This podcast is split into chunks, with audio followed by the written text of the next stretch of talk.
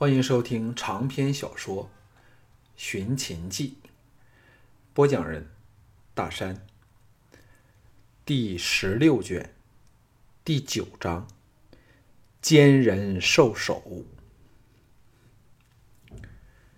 项少龙等押走春申君三人后，春申君府内余下的家将倾巢而出，岂知刚到街上。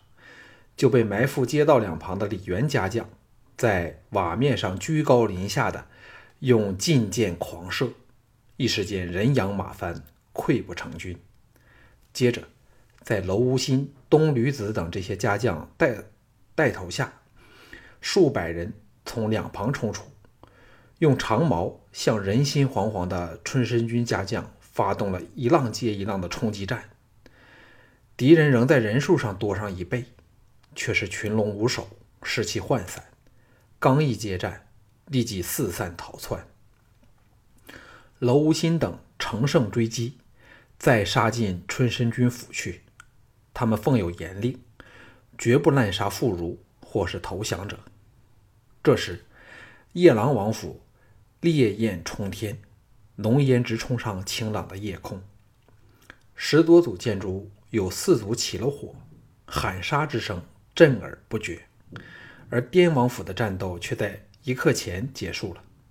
来犯的是李令百多名手下，从左右高墙攀进府内，本以为可以手到擒来，岂知四面八方箭发如雨，只眨眼功夫射倒了大半数人。其余的成功闯入府内时，遇上了季嫣然和赵志率领的精兵团员。连逃命的机会都没有，哪还说什么杀人放火了？在李嫣嫣的命令下，独贵稳守王宫。新升任内城守的练安亭则把内城封锁起来，又以内城禁军在街上设置关卡，同时保卫各外国使馆的安全，一切井然有序。他们虽没有直接参与两派的斗争。但却阻止了其他人的干预。夜郎王府被李元、项少龙组成的联军围得水泄不通，凡冲出来的都被强弓射了回去。联军人人在头盔处扎上红巾，以资识别。内城虽是闹得如火如荼，外城却全不受扰。这是武瞻接到了李嫣嫣命令，不得干预内城的事儿。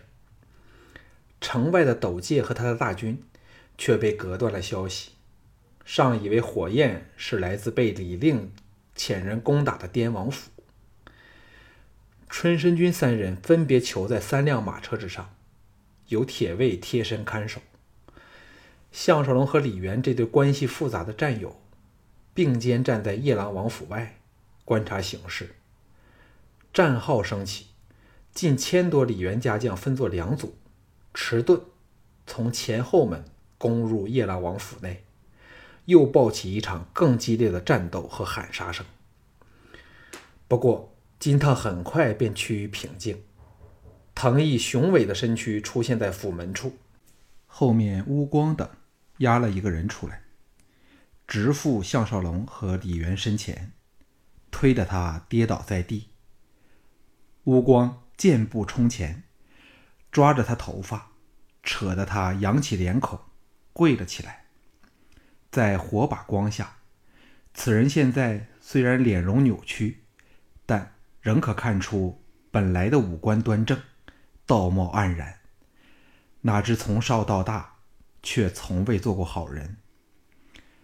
李元两眼放光，哈哈大笑说：“李令老兄，别来无恙啊！”砰的一声。李元一脚抽在他的小腹上，痛得他卷曲了起来。项少龙怕李元活活把他打死，喝道：“把他绑起来，押到车上，我们回滇王府去。”藤毅来到他身旁说：“这些夜郎人和李令的滇兵都窝囊的很，府内又没有特别防御布置，被我们用强弩火箭。”逐屋冲杀，连阻挡半半刻都办不到。只是轻伤了我们十多个人。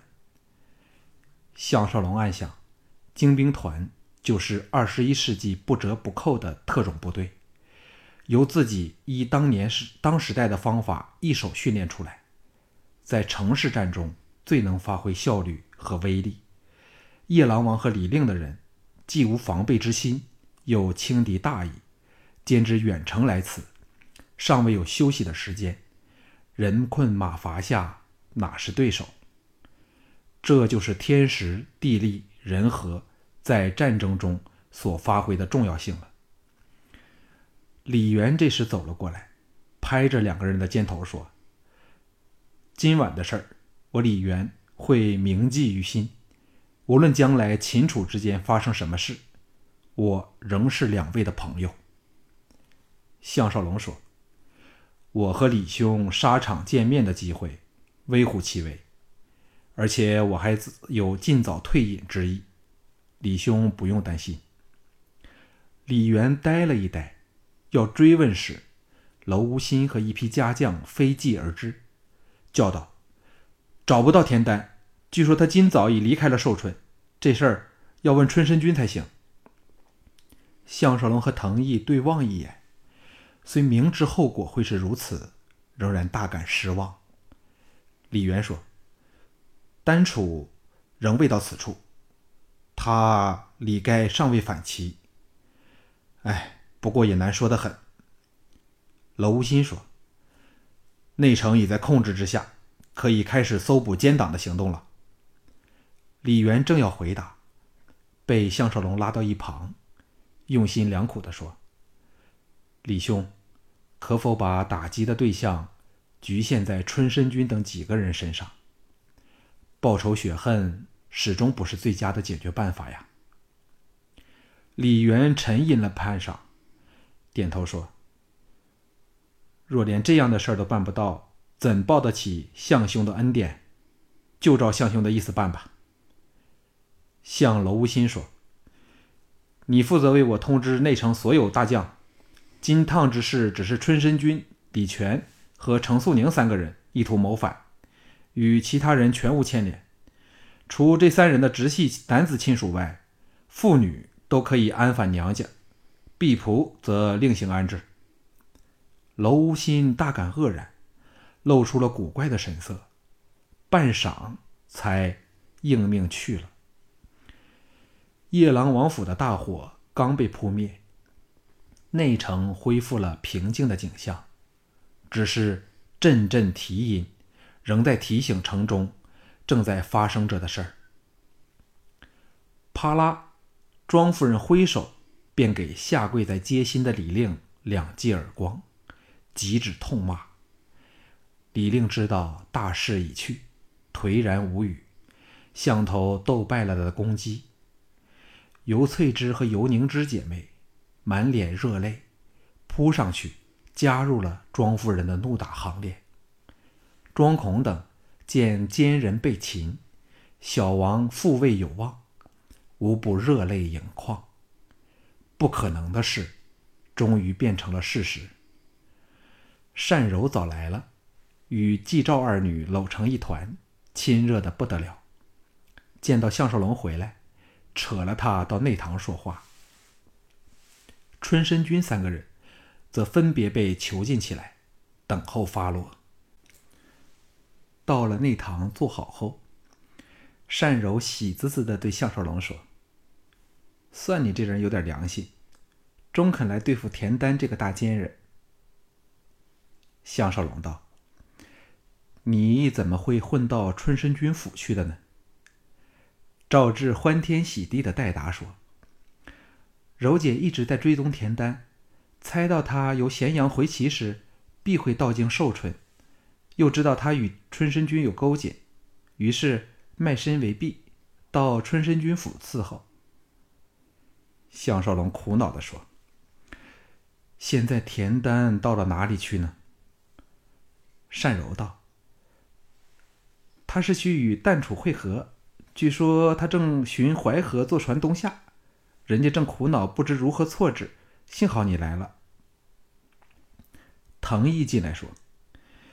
查到田丹的去向了，他今早秘密出城，坐船到城阳去，与淡楚的仓伤兵会合，没有十天半个月都回不到齐国去。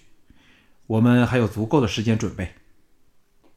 此时，乌光的大头在藤椅间后探出来，说：“太后在外堂等候相爷。”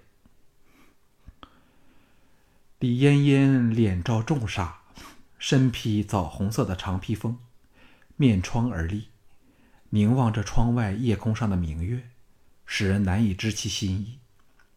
随来的禁卫长独贵。和百多名禁卫候命留在屋外。项少龙知道他心情复杂，没有打扰他，只是静立一旁。这时，金善等押了李令和李全两个人进来，逼他们跪倒地上。李全见到李嫣嫣，如获救星，哭道：“太后，请为老臣做主。”李嫣嫣冷喝说。闭嘴！李全还想说话，已被乌叔照嘴打了一拳，登时打落了两只门牙，再也说不出话来。李嫣嫣柔声说：“除了万将军外，其他人请出去。”金善等望向项少龙，见他打出了照办的手势后，才放开了两人，走出厅外。李嫣嫣令人心寒的声音，梦幻般的响起，说：“你们两人还记得五年前发生的事吗？”李全和李令交换了个眼色，都露出了恐惧、惊怖的神色。李嫣嫣缓缓转过身来，揭开了官纱，随手丢在地上，露出风华绝代的秀美娇容。但一对秀目却寒若冰雪，射出炙热的怨恨。李全口齿不清的张着满是血污的嘴，低声说：“嫣嫣，别忘了我是你的堂叔，一向都疼爱你。”李嫣嫣摇头说：“正因为一个是我的堂叔，一个是我的堂兄，我才终身忘不了。”你们禽兽不如的行为，若是外人，我或者还能忍受下来。我作践自己的身体，为的，就是今天。李全，你给我滚过来！李全魂飞魄散，不住的叩头说：“太后饶命！”李令佩的吐了一口唾沫，鄙夷的说：“什么太后？”还不是给我李令骑！砰的一声，项少龙飞出一脚，正中他的脸门。李令仰天倒地，再也说不出话来。李嫣嫣感激的瞥了项少龙一眼，缓缓的朝李全走去。李全感觉不妥，骇然仰望时，李嫣嫣衣袖扬起，露出粉嫩的手臂和手上亮闪闪的。风带蓝芒的翠毒匕首，闪电般的插入李全的胸口处。李全一声惨叫，带着匕首仰跌身亡。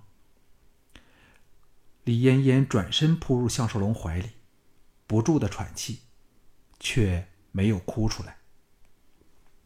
到情绪平静了点时，李嫣嫣离开了项少龙，要求道。你给我杀了李令好吗？项少龙苦笑说：“我不惯杀没有还手之力的人，让我找别人代劳好吗？”李嫣嫣深深的看了他一眼，垂手说：“你是个真正的好人，好吧。”退回窗旁去了，背转了郊区。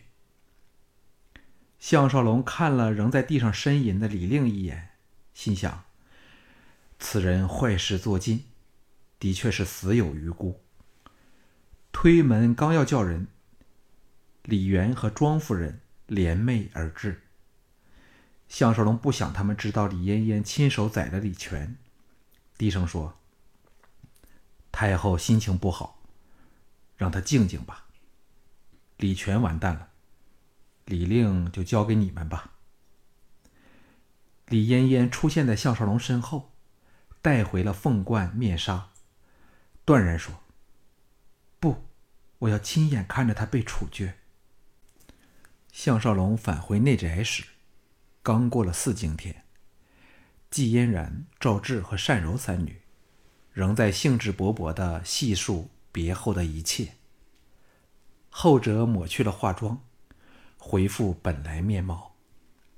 项少龙像是从一个世界走到另一个世界般，告别了他憎厌但又无可避免的斗争仇杀，来到这个甜美、温柔的小天地里。在这里，他要寻找的并非肉欲上的满足，而是心灵的平静和宁逸。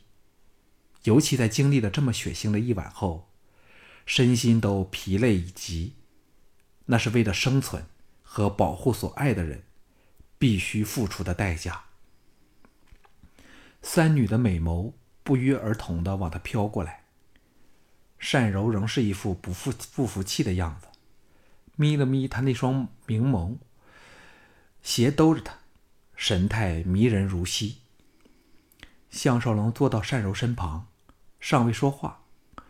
单柔伸指按着他的嘴唇，认真的说：“不要再问我别后的情况，想知道的话，就问他们两个吧。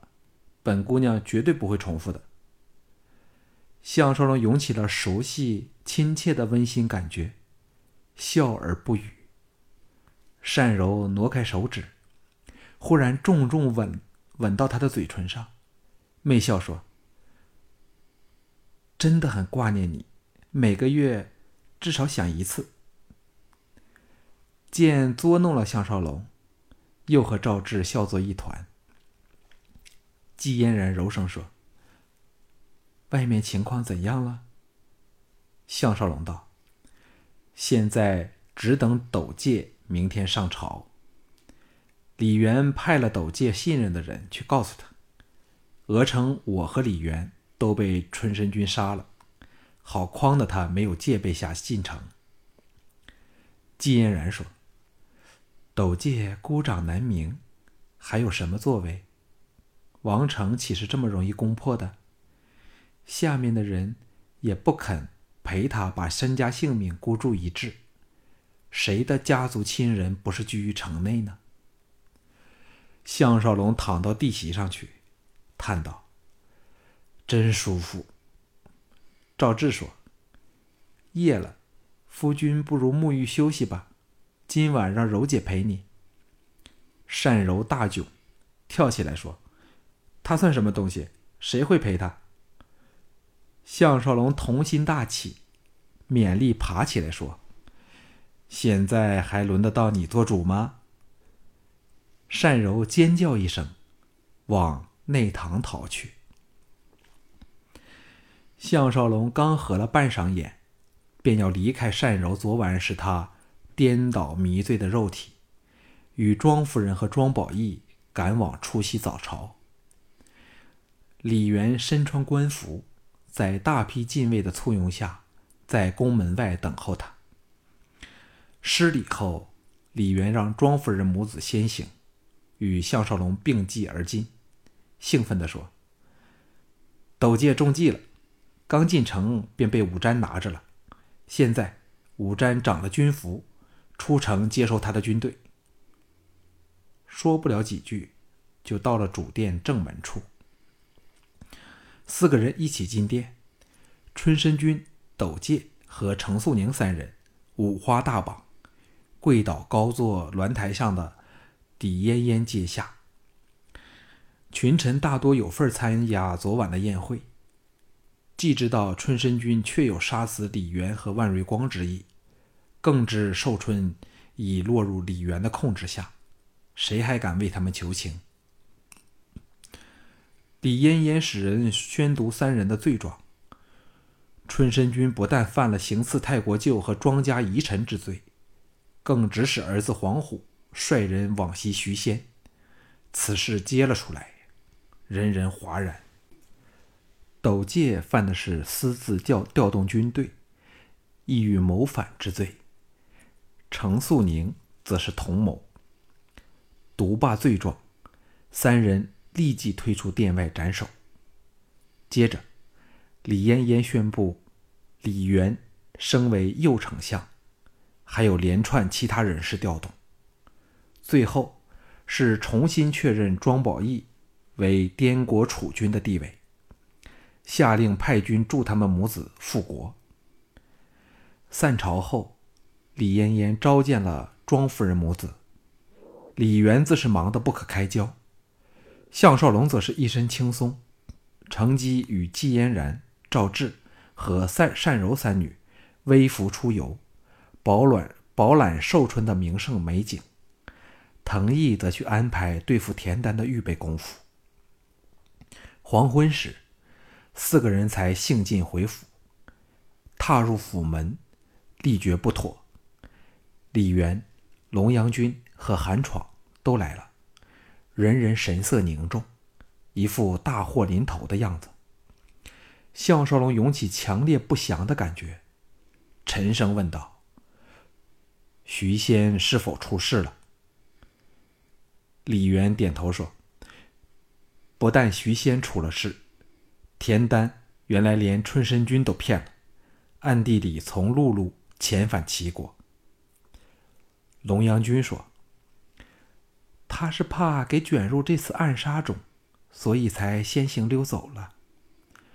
单柔叫道：“快追！我知道如何可以把他截着。”项少龙颓然坐到席上，想起徐仙不屈不挠的硬汉性格，音容笑貌，泪水不由自主的夺眶而出。想不到，又被吕不韦算了一招。咸阳辛苦取得的势力平衡。一下子就被破坏了。